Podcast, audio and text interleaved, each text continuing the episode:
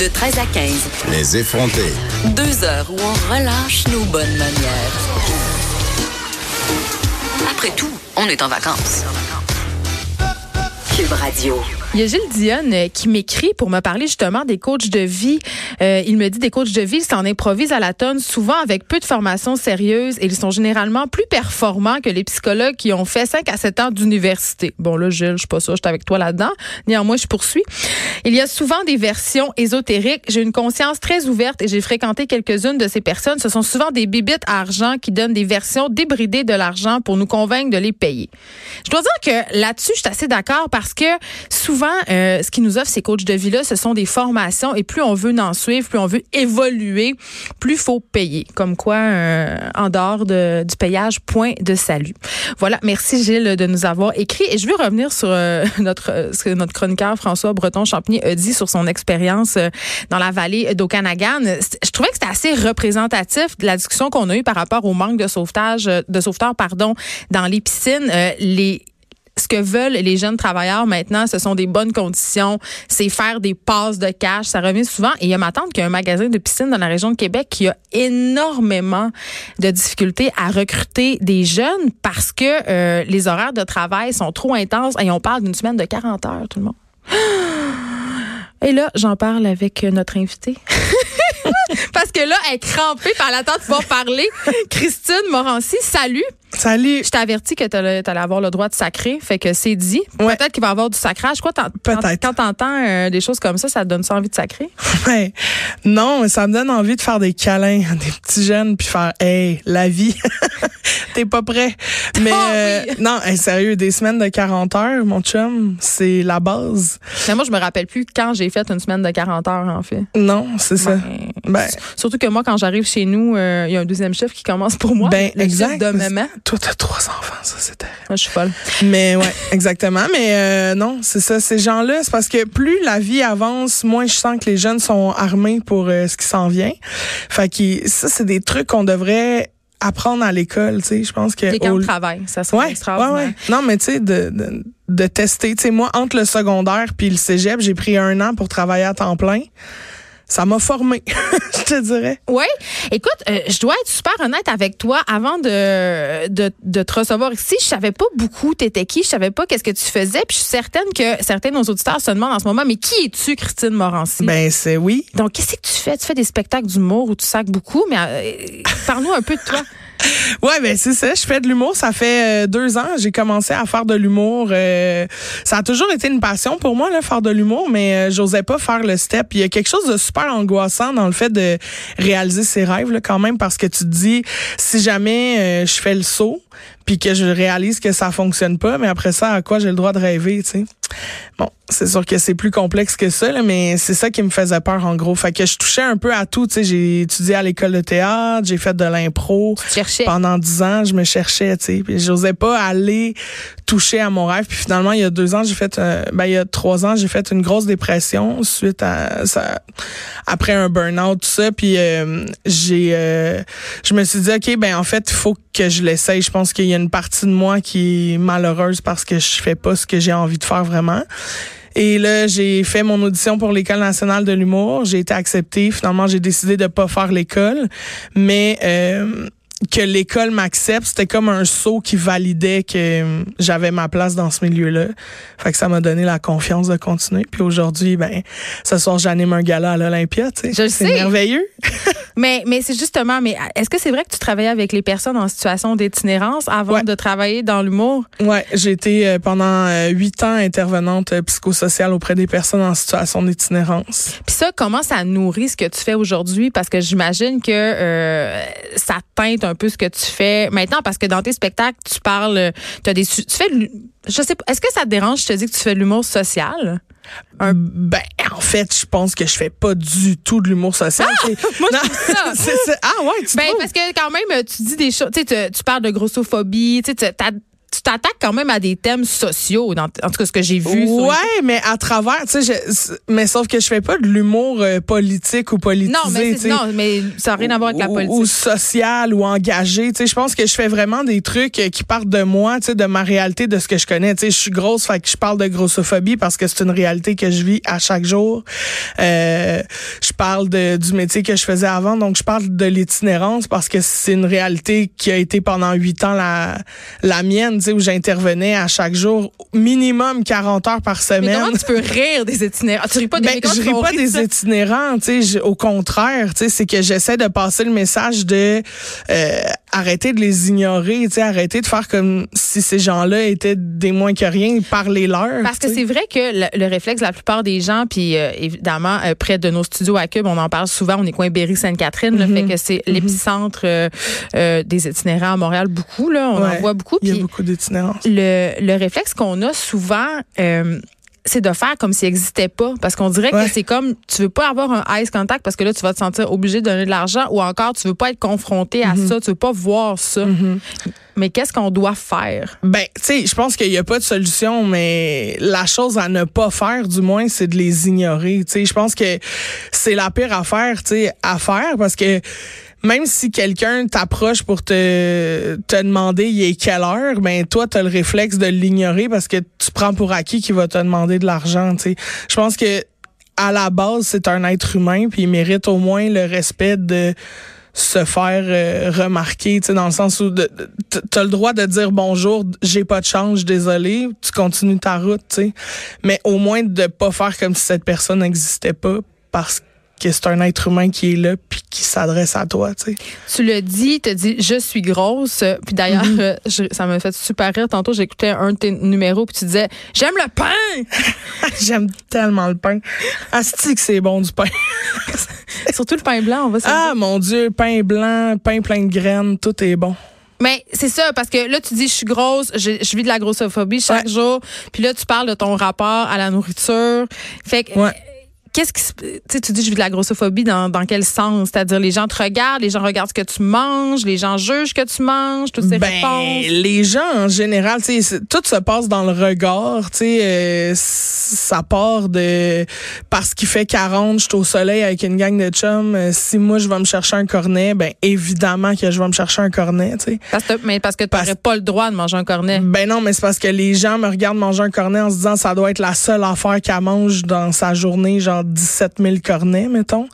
Puis alors que tu fais, non, non, il fait chaud. J'en ai pris un aujourd'hui parce que ça me tente. tu sais. Puis euh, si je suis dans un resto puis que je mange une salade parce qu'il fait 40 puis j'ai j'ai pas super faim parce que c'est comme c'est déjà lourd à l'extérieur, fait que je vais manger quelque chose de léger. Ben les gens me regardent en faisant ah ben évidemment qu'elle mange une salade, elle doit être au régime. Non non, je suis pas au régime. C'est juste là j'ai moyen faim parce que mon corps est trop occupé à suer sa vie. Tu sais. Fait qu'il y a tout le temps comme un espèce de jugement de si t'es grosse parce que tu prends pas soin de toi, c'est parce que t'es pas en forme, parce que tu sais moi j'ai des amis qui vont de la grosse fille travailler en vélo, qui vont ouais c'est ça, tu sais moi j'allais travailler en vélo, euh, je veux dire euh, je suis active dans ma vie quand même, puis euh, bon c'est sûr je vais pas courir des marathons, mais parce qu'il y a d'autres choses qui me passionnent plus que ça, tu sais. Mais est-ce que t'en fais du sport? Ben oui, j'en fais, tu sais, je joue au badminton, je vais me baigner, je suis tout le temps dans des piscines, puis je nage, là, tu sais, je fais pas juste me statcher sur un parce que je voyais l'autre fois passer sur Instagram euh, la photographe Julie Artacho et puis euh, Gabrielle Isa Collard qui sont des mhm. militantes euh, en fait qui, militent contre la grossophobie et elle nous parlait d'un cours de yoga, une espèce de safe space yoga rondeur. C'est ça où les personnes mhm. grosses peuvent aller pour se sentir autorisées entre guillemets à faire du yoga mm. parce que j'ai l'impression que souvent quand vous êtes mêlé à la population euh, mince de cours de yoga, là, on a tout le cliché en tête, là, ça peut être vraiment poche puis super confrontant. Ouais, ben c'est aussi que les exercices sont moins adaptés, là, tu sais, parce que bon, effectivement, il y a des limitations qui viennent avec euh, certains types de corps, là, tu sais, je veux dire, moi me plier en quatre, moyen possible, tu sais. quand on fait euh, quand on fait le pont inversé ou des trucs, tu sais, j'ai comme j'ai j'ai des seins qui me remontent dans le gras du cou, qui me remontent la face, qui m'empêchent de bien respirer. Fait que comment je me Fait place c'est dangereux. Oh, Ben, c'est dangereux. Je vais pas mourir sur le tapis de sol. là. Je pense que m'a réagir avant de plus respirer. Mais euh, avec yoga rondeur, je pense que tu sais, il adapte les exercices, fait qu'il donne des trucs, des positions qui sont plus confortables parce que celle qui l'enseigne comprend ta réalité versus dans un cours de yoga régulier, celle qui l'enseigne, euh, elle se nourrit genre euh, aux griots puis aux petites noix, fait que genre elle comprend pas c'est quoi avoir un cou qui est ramassé de gras, tu sais. Mais quand tu dis ça, est-ce que Je fais peux des pas- blagues, Je peux pas m'empêcher de sentir une petite pointe de tin shaming? Ben en fait, il y a zéro de tin shaming, tu sais parce que c'est juste que socialement, c'est tellement valorisé, tu sais quelqu'un de très très maigre ou de très mince qui va s'alimenter un peu euh, n'importe quoi autre. On mange la même chose, mais ton corps fait qu'il grossit pas, puis le mien fait qu'il grossit. C'est juste que visuellement ça paraît.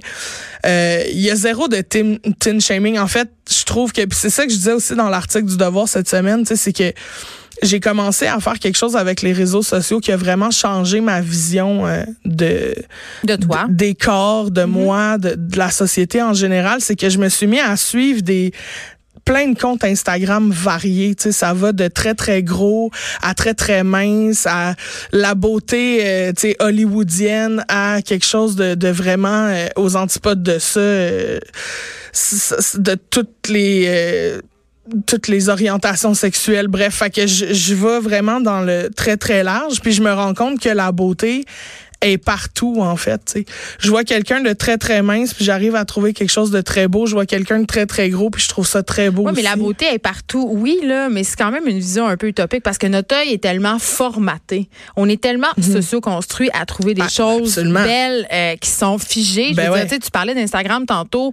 euh, c'est vrai que euh, Instagram a même modifié notre perception de la beauté. Tu sais, l'Insta-babe, elle a l'air de ça. Tu sais, Mhm. Ah elle oui, a des gros ben, sourcils, elle a des cheveux longs. Absolument. Elle a une petite taille avec des gros Ouais. seins. Tu sais, fait, Ouais, fait est-ce que c'est vraiment vrai qu'on peut voir de la beauté partout? Mais moi, j'ai de la misère. Tu sais, on se parlait, il y avait une chanteuse qui était euh, dans un gala euh, en Angleterre. Ouais. Euh, elle avait une robe échancrée, puis elle avait pas d'augmentation mammaire. Fait que ses seins étaient juste normaux tombants.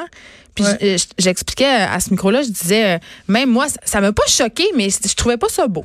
Ouais, Parce ben, que mon œil est habitué. Ton œil est habitué. Puis tu sais, à la c'est parce que la différence, c'est qu'à la télé, tu choisis pas ce à quoi tu vas être exposé. Ouais. Contrairement aux réseaux sociaux. Puis c'est d'où l'exercice que j'ai essayé de faire avec mes réseaux, c'est de suivre plein de comptes variés, ce qui fait que quand aujourd'hui à la télé, on monte une image d'une robe échancrée avec des seins tombants, j'arrive à trouver ça beau parce que j'ai vu d'autres photos auparavant j'ai fait ah cette fait au début j'ai fait comme ah c'est bizarre puis finalement j'ai fini par trouver ça beau parce qu'en suivant cette personne là je me suis habituée à ces images là je me suis habituée à ce que elle aime son corps fait ben moi aussi je finis par le trouver beau donc puis j'arrive à aimer des choses chez moi que j'aurais pas aimé au départ parce que c'est jamais montré nulle part. Tu sais, c'est pas à la télé, c'est pas. euh, tu sais, moi je le sais que je ferai jamais une pub de McDo, mettons, parce qu'on veut Ouais. pas associer McDo à, À mon genre de casting, tu sais. Ouais. Sauf que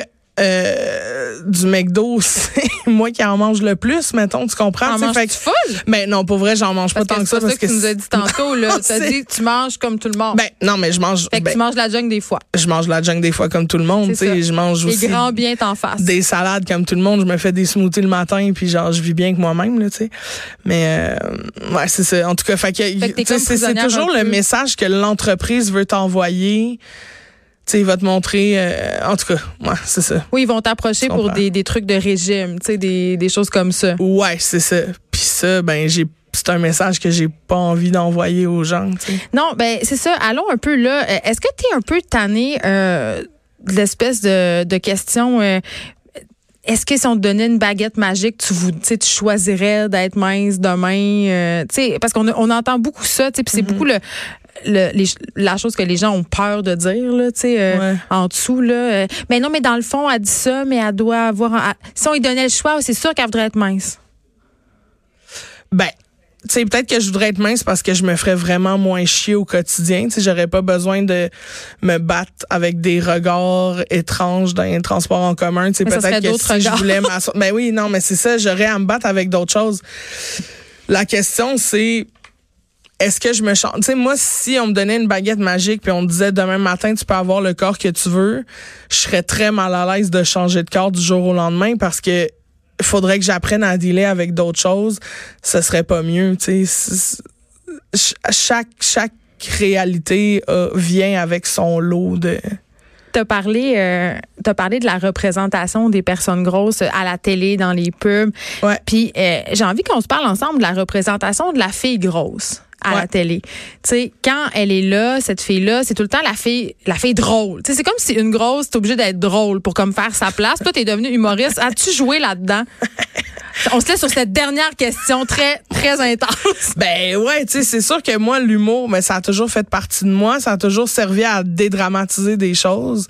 Euh, je pense que, ouais, tu sais, l'humour... Euh, ça en est servi pour plein de raisons. J'essaie de trouver un exemple de fille drôle, euh, de fille grosse qui est pas nécessairement drôle. Euh, qu'on voit à la télé, ça arrive Qu'on voit à la télé, ouais. Mais tu sais, effectivement, j'ai une, amie, euh, Guylaine Gay, qui, euh, qui a parlé récemment qu'elle aimerait ça faire une, une télésérie où il y a des filles grosses, mais, qu'on n'en parle jamais. Oui, Puis ça, ce serait comme un rêve. Moi, je rêve d'avoir un rôle dans un film où je fais la conjointe de quelqu'un de quelqu'un, puis qu'on nomme jamais le fait que je suis grosse, puis que qu'on voit juste, qu'on le voit, tu sais, qu'on normalise ça. On va compter sur Guylaine euh, Gay, qui a un grand talent d'écriture pour ben écrire ce rôle-là. Qui sait, tu vas peut-être te ramasser à la télé? Merci, Guilou. On, rappelle le Catanim ce soir euh, à l'Olympia, un gala comique de nuit. C'est à 23 h puis c'est dans le cadre du Grand Montréal comique. On va continuer là-dessus. Moi, je t'ai euh, découverte aujourd'hui, puis j'avoue que tu me fais, tu m'as fait beaucoup rire quand ah, je bon. voir tes, numéros sur YouTube. Ben, Allez-y, on s'arrête un instant.